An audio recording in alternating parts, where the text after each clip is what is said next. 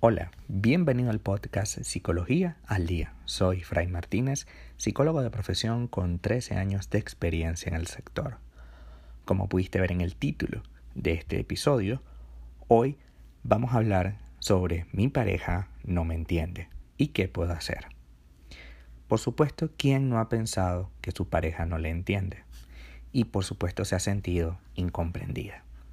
Sin duda alguna, muchos de nosotros en algún momento hemos creado una comunicación tan baja que sentimos que estamos siendo desplazados por el trabajo, por la familia de mi pareja, inclusive hemos estado desplazados por nuestros hijos.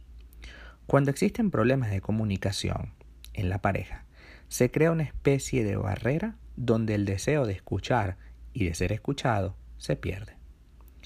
Hoy vamos a hablar un poco acerca de algunos elementos que van generando esta separación entre ustedes hasta que llega un punto, como lo acabo de mencionar, en el que ya no quiero ni ser escuchada ni escuchar. En el que ya no quiero ni siquiera arreglar las cosas, pero tampoco quiero terminarlas. Entonces estoy en una especie de limbo en el que ya no sé qué estoy haciendo con mi relación en el que ya no sé de qué manera estoy construyendo algo, sino que pareciera que el gran problema aquí es cómo hago para no dejar de sufrir. Entonces, primer paso, ¿por qué mi pareja no me entiende? Lo primero de todo, discusiones. Evitar la discusión solo llevará a la falta de comunicación. Debemos trabajar día a día para poder tener una relación de pareja sana, equilibrada y sobre todo, muy importante esto, sincera. En las relaciones existen siempre problemas. Es algo, es una realidad que no te vas a poder escapar. Y es importante tomar decisiones y compartirlas para tener la capacidad de decir lo que nos gusta y lo que no nos gusta, así como también si estamos de acuerdo con algo o no lo estamos. Discutir para pelear no tiene sentido, ciertamente, pero discutir para lograr soluciones, para mostrar nuestros intereses, para hablar de lo que estamos de acuerdo o no, para poder negociar sobre aquello en lo que no estamos de acuerdo, es fundamental. Si no lo hicieras, corres el riesgo de crear más y más vacíos entre ustedes. Em, he tenido pacientes que, por ejemplo, me dicen, yo no discuto con él o con ella porque eh, es, es crear más problemas, es que se va a poner más intensa, entonces prefiero no hacerlo y decirle que sí. Decirle que sí es tratarla como un loco o como una loca. Sí, sí, bueno, está bien lo que tú digas. Entonces eso va creando una brecha porque no es lo que yo diga, es que estemos de acuerdo en el mismo criterio, puesto que este barco, que es la relación, navega por las aguas, las mismas aguas para los dos. No es que yo voy a un bote aparte y voy y me me voy a un, camino diferente. No, no, es que estamos en el mismo barco. Y si yo decido remar hacia el pantano, los dos vamos a ir al pantano, no solamente yo. Entonces yo tengo miedo de expresarme porque entonces siempre me van a decir que sí. Siempre me van a tratar como una loca o como un loco. Y ahí empieza un problema. Y ahí empieza una falta de comunicación.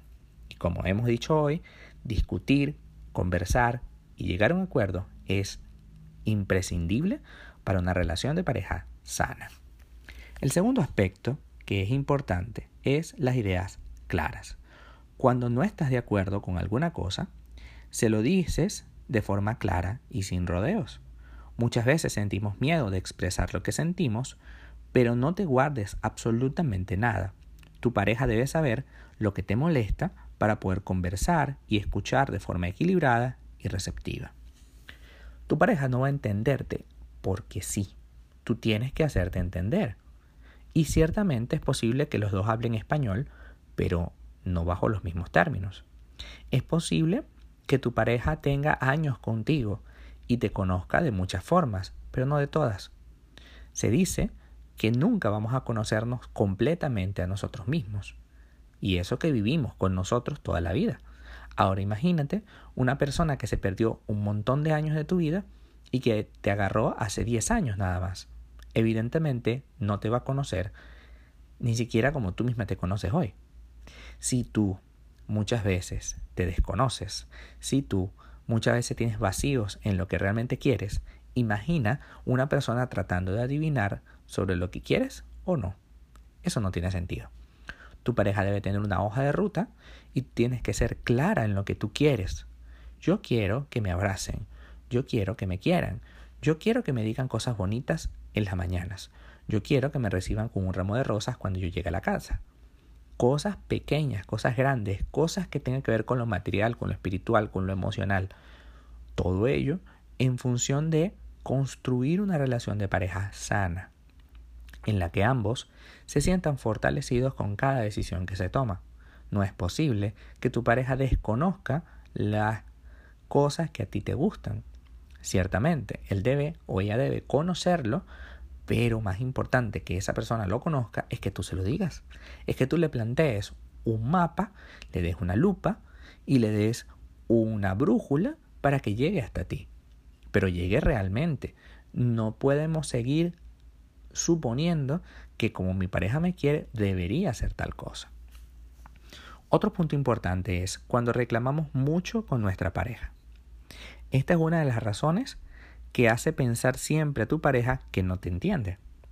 Debemos aprender a escuchar y no reclamar por reclamar. Cuando estamos en pareja debemos compartir las tareas, ciertamente, optar por las alegrías y los triunfos de ambos, así como aceptar los defectos y saber aceptarlos. Tu pareja no va a resolver las cosas como tú lo haces. Tu pareja no va a limpiar las cosas como tú las limpias. Si tú lo asumes, es más importante, puesto que el reclamo que le vas a hacer no tiene sentido. Tienes que asumir. Tu pareja tiene una manera distinta de hacer las cosas. No quiere decir que eso sea malo o bueno. No lo catalogues así. No, no busquemos el juicio. No.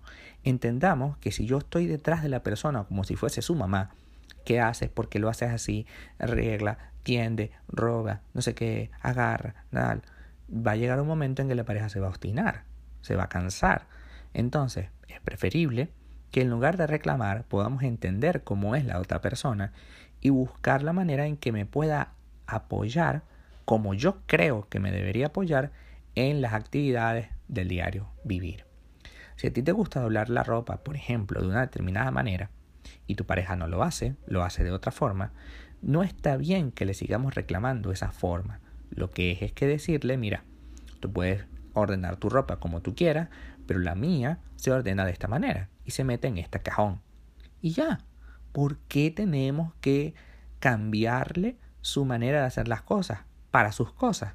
Cambiemos las cosas en común. Lo que ocurre en el baño, ok, eso es una área común, pero lo que ocurre en su cajón de cosas, ¿por qué nos metemos ahí? ¿Por qué nos metemos en su lado de la cama? ¿Me entiendes? Es decir, ¿por qué tratamos de tener un hijo en lugar de tener una pareja? Somos dos adultos y debemos respetar nuestros espacios, cualesquiera que sean. No es sano, por ejemplo, que si tu pareja le gustan los videojuegos, tú estés detrás de él. No, no deberías estar jugando videojuegos. Pareces un niño que no sé qué. Porque evidentemente ese reclamo constante no tiene sentido. Tienes que asumir que tu pareja le gustan los videojuegos. Así tú lo viste desde el principio. ¿Por qué tienes que cambiarlo? Ahora, si esos videojuegos le impiden ir a trabajar, le impiden estar contigo, un montón de cosas, ah, bueno, ya estamos hablando de una patología, de un problema. Pero si él juega y cumple con todos los demás requisitos, pues déjalo jugar, déjalo en paz, deja de reclamarle constantemente. Porque a veces nosotros reclamamos a los demás, luego los demás nos responden y decimos, no me entiende, mi pareja no me entiende, y nos hacemos la víctima. Detrás de toda frase de mi pareja no me entiende, hay una especie de postura victimista. Y como hemos visto a lo largo de nuestros episodios del podcast, hacernos la víctima es un problema. Porque tú puedes ser la víctima, claro, te pueden pasar cosas, pero hacernos la víctima es una postura absolutamente cobarde, que lo que hace es no enfrentar la situación, no asumir la cuota de responsabilidad que tenemos, sino que simplemente tener una postura cómoda en la que el otro es totalmente responsable de lo que ocurre. Vamos a trabajar hoy más que nunca en poder disfrutar de una relación sana en la que no tengamos necesariamente que estar todos los días diciéndole al otro lo que debe hacer entendamos que para poder solucionar la vida, para poder solucionar la relación, es imprescindible hablar. Si tu pareja no te entiende, busca la manera de que te entienda. Y si no puedes, acude a terapia. No dejes para más tarde, porque puede ser peor. Hasta acá nuestro episodio del día de hoy. Muchísimas gracias por quedarte aquí hasta el final. Si deseas saber más sobre mi contenido, www.fraymartinez.com. Para consultas online, www.fraymartinez.com y sígueme en mi Instagram arroba fraymartinez20. Muchísimas gracias y hasta el próximo episodio.